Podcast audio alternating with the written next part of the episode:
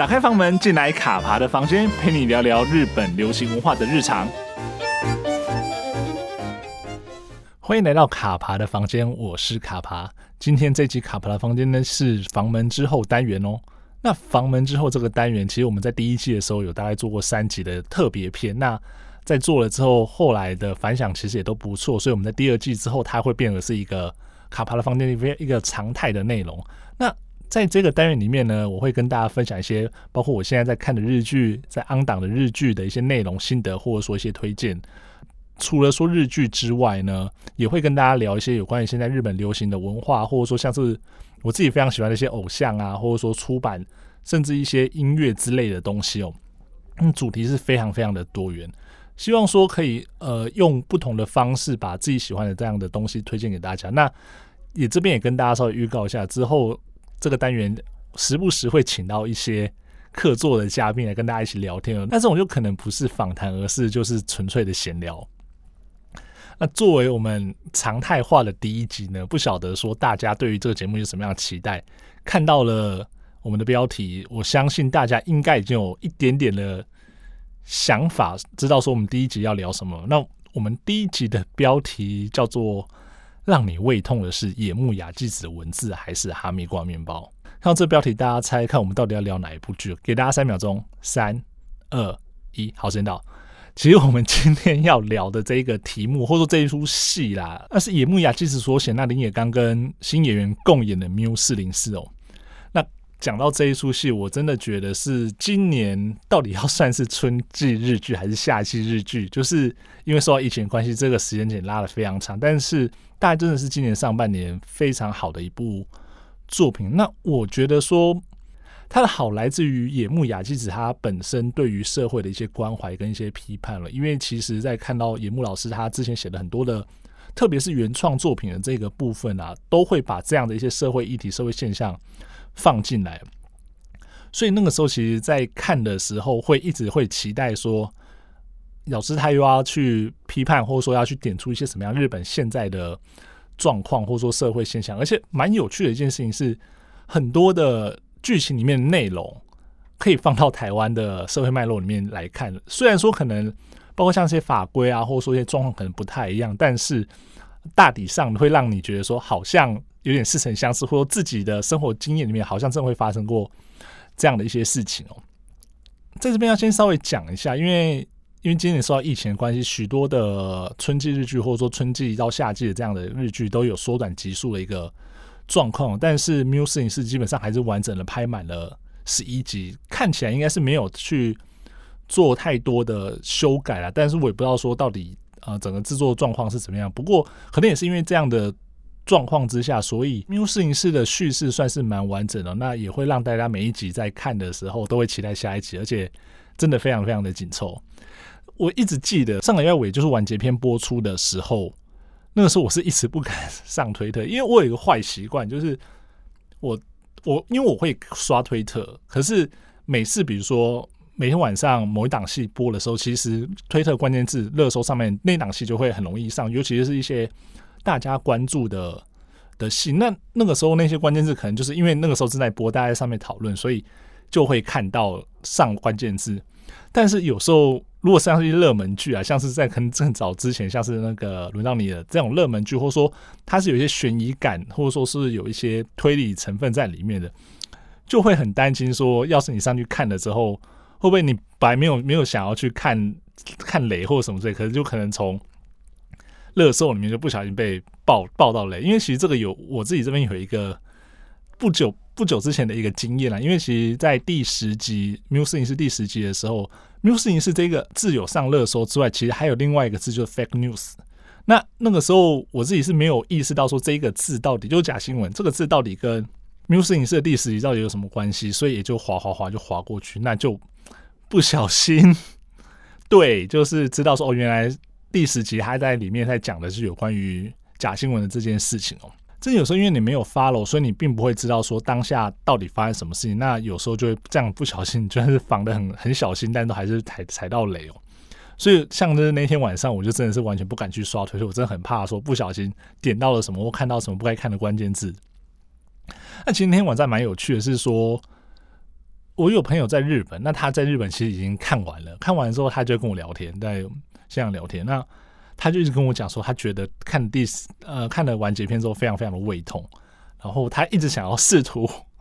告诉我剧情，或者说告诉我一些不该那时候应该不该知道的东西，那我就不断不断的回避。那好不容易，终于就是在整个聊天内容里面没有被雷到，但是因为实在是被影响太深，所以其实那天晚上没有睡太好，就一直怀着一颗不安的心，所以没有睡好。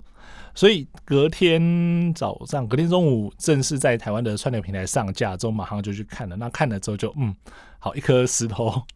放下来。其实看完了之后说，没有人在，我已经无敌了，没有人可以雷到我这种心态了。也是看了结局之后，我就会觉得说，其实，在野木老师他的从法医女王到无法成为野兽的我们，那还有像是特别篇的假新闻风暴以及深夜剧的古龙兄弟出租中，这些原创的作品的品质真的都好到吓死人，而且真的是从头到尾可以好好的讲完一个一个故事，所以我觉得尹木老师的内容其实可以再利用另外一集再谈。那我们今天稍微就先针对缪四零四的内容来跟大家聊。那因为我们其实这一期还是希望说做一个推广了，所以里面大概不会讲到重大的暴雷或者是说就是关键的内容啊，所以尽量会去回避。所以大家，我觉得大家应该可以安心的收听啊。那如果你真的是完全想要像一张白纸一样的话，那可以大约稍微听到这边就先把节目关掉，那先去看《缪四零四》之后再回来听。在讲到这一部戏的时候，看完之后我一直在想说，想一件事情是说，野木老师他到底希望说透过这一部。片去传达一个什么样子的中心思想或核心的观念哦？那我自己在看的时候，会有一个很强烈的感受是说，比起前几部的野木老师的原创剧本，那特别说像是像是《法医女王》，它基本上也是一个刑侦类型的剧。这样相比起来，其实《缪四零四》它是一个色彩非常缤纷、非常漂亮的一部作品。那如果你只是看它的色彩，你不会想到说它可能要传达一些相对比较。阴暗，或者说甚至让人比较抑郁的一些剧情，或者说一些观念，所以其实，在这样子看啊看啊看的过程中，会一直觉被它里面很多五光十色的颜色吸引了。不管说像第一集看到伊吹他穿的鞋子啊，那或者说就是贯穿的整部作品的很重要一个毒品就是天萱 EP，甚至说久住他身上穿的衬衫，那都是一个非常华丽、非常漂亮的颜色去呈现出这样子的感觉。可是这样的漂亮或者这样的鲜艳感，其实跟剧情本身是蛮冲突，尤其看到后来的时候，这种感觉会特别的的强烈。那我们再回到一开始来讲，是说野木老师他到底想要透过这一部戏去讲说什么东西呢？我觉得那个关键点叫做来得及跟来不及这两件事情。因为整部戏是用了所谓的毕达哥拉斯装置去贯穿了。那毕达哥拉斯装置在剧里面有特别的去提说它是一个什么样子的概念。在这边就不再另外赘述。这个装置它其实在一直不断的在提到一个点，就是说人到底在哪个地方走错路，或者说在哪个地方开启哪个开关之后会走到原本不会走那条路。虽然说它是在在第三集的时候才被正式的提出来，但是其实我们在后来再去回头去想，整个野木雅纪他在写这部剧的时候，可能从一开始的时候就想到了要让这一台机器去运作。那这个开始可能甚至它不是说。在第一集一开始，而是在这故事发生之前就已经开始在运转了。因为其实看到后面就知道说，他们也在强调说，我们什么时候来得及改变这个人，什么时候来得及救这个人，他可能都不是当下的一个决定，而是你当下决定，他是在可能很很往后之后才会看到一个结果。那他当下会不会，你当下救不救得到，或者说你当下有没有办法改变他的的那个关键点，可能是在更早之前。的某一个选择，或者说某一个决定就已经发生了，所以其实里面不断的在谈说，到底这个犯罪事件发生的时候，他到底是哪一步走错了吗？还是说他是不是有在某一步可以去把它制止？那不会走到一个最无可挽回的地步。那讲起这部作品，我自己会觉得说，它其实比较像是。一片一片个别的拼图，它这个拼图它不是像我们看到一般认知可能是那种很细碎的那样子拼图，它每一张图片其实都陈述了一个故事。那你单独看这张图片的时候，会觉得哦，我可以看懂它的这张图，或我可以看懂它的这个故事。但当一集、两集、三集慢慢的这样子拼凑了出来之后，你会发现哦，其实原来它每一张拼图都还可以跟另外一张拼图去连接、去接壤，让这些看似独立的拼图在不断的让拼贴的过程中呢，你会发现哦，原来这一张原本这张单独的图，它还有跟别的图有关系，而且它这张图里面有一些细节，你当下看的时候不会觉得它是细节，但是你再回头来看的时候，发现哦，原来某一些事件或者说某一些我们刚刚提到说可能关键在另外一张图的时候就已经发生了，所以我觉得这是一个蛮有趣的。地方，那也是野木雅纪在编这部戏的时候，应该说是他的恶意吗？还是他的善意呢？因为其实我们会知道说，你看到后来之后会发现说，哦，其实有一些前面的细节在后面会发生，变成一个让人比较难过的剧情跟发展啊。那你就会开始在，我觉得就会开始在跟剧中人想说，那是不是某个时间点的时候，我们会去改变这样的一个状况，或者说让事情不会走到这样不可挽回的一个地步。那其实，在这一部戏里面，另外一个主打的点是野木雅纪子另外一部很有名的作品，或者说台湾大多数人应该都知道的作品，就是《法医女王》里面的一些角色在这部戏里面客串，甚至说像是里面还有一些小小的彩蛋，比如说有一些人名会，即便他没有演出，但是他可能会用声音或者说用文字的方式出现在。在缪斯林市里面，所以有时候那时候在看这部片的时候，也是有一点在找彩蛋的这种有趣的感觉。那我们也都戏称这种感觉，就是其实法医女王跟缪斯林市是在野木宇宙里面的，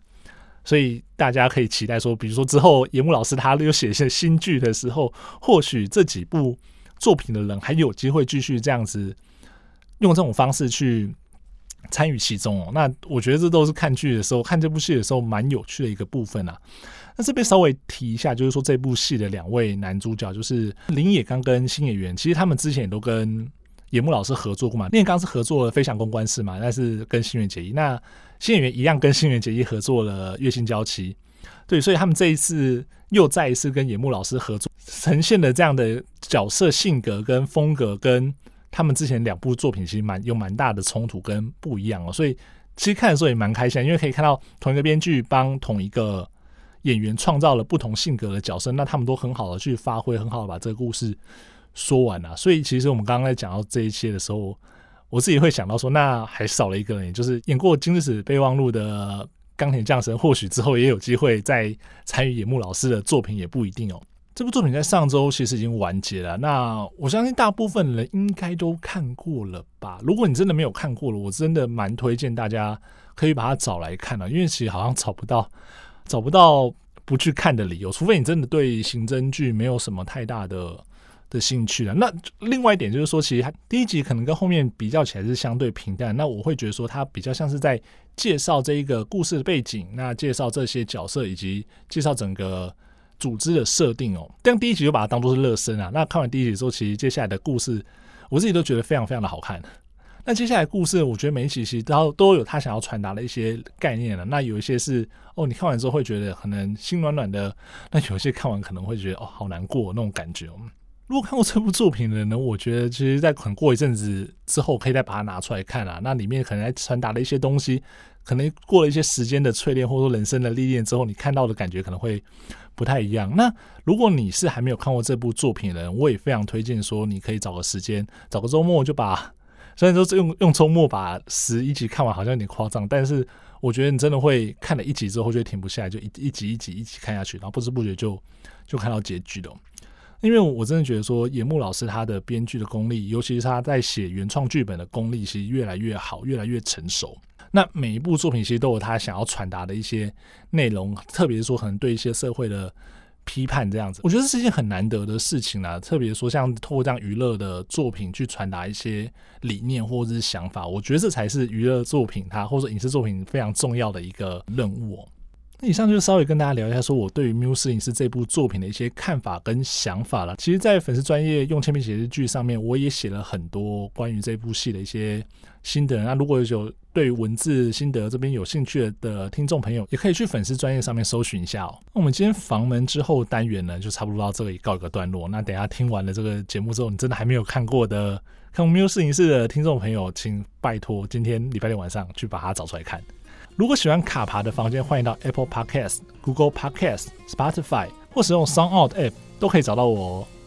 那除了说订阅之外呢，也欢迎在这些地方，或是到粉丝专业用铅笔写日记留言或私讯给我。除了说表达对于节目的建议之外，也可以聊聊说你想要听到什么样的主题哦。那卡爬的房间，我们下周见喽，拜拜。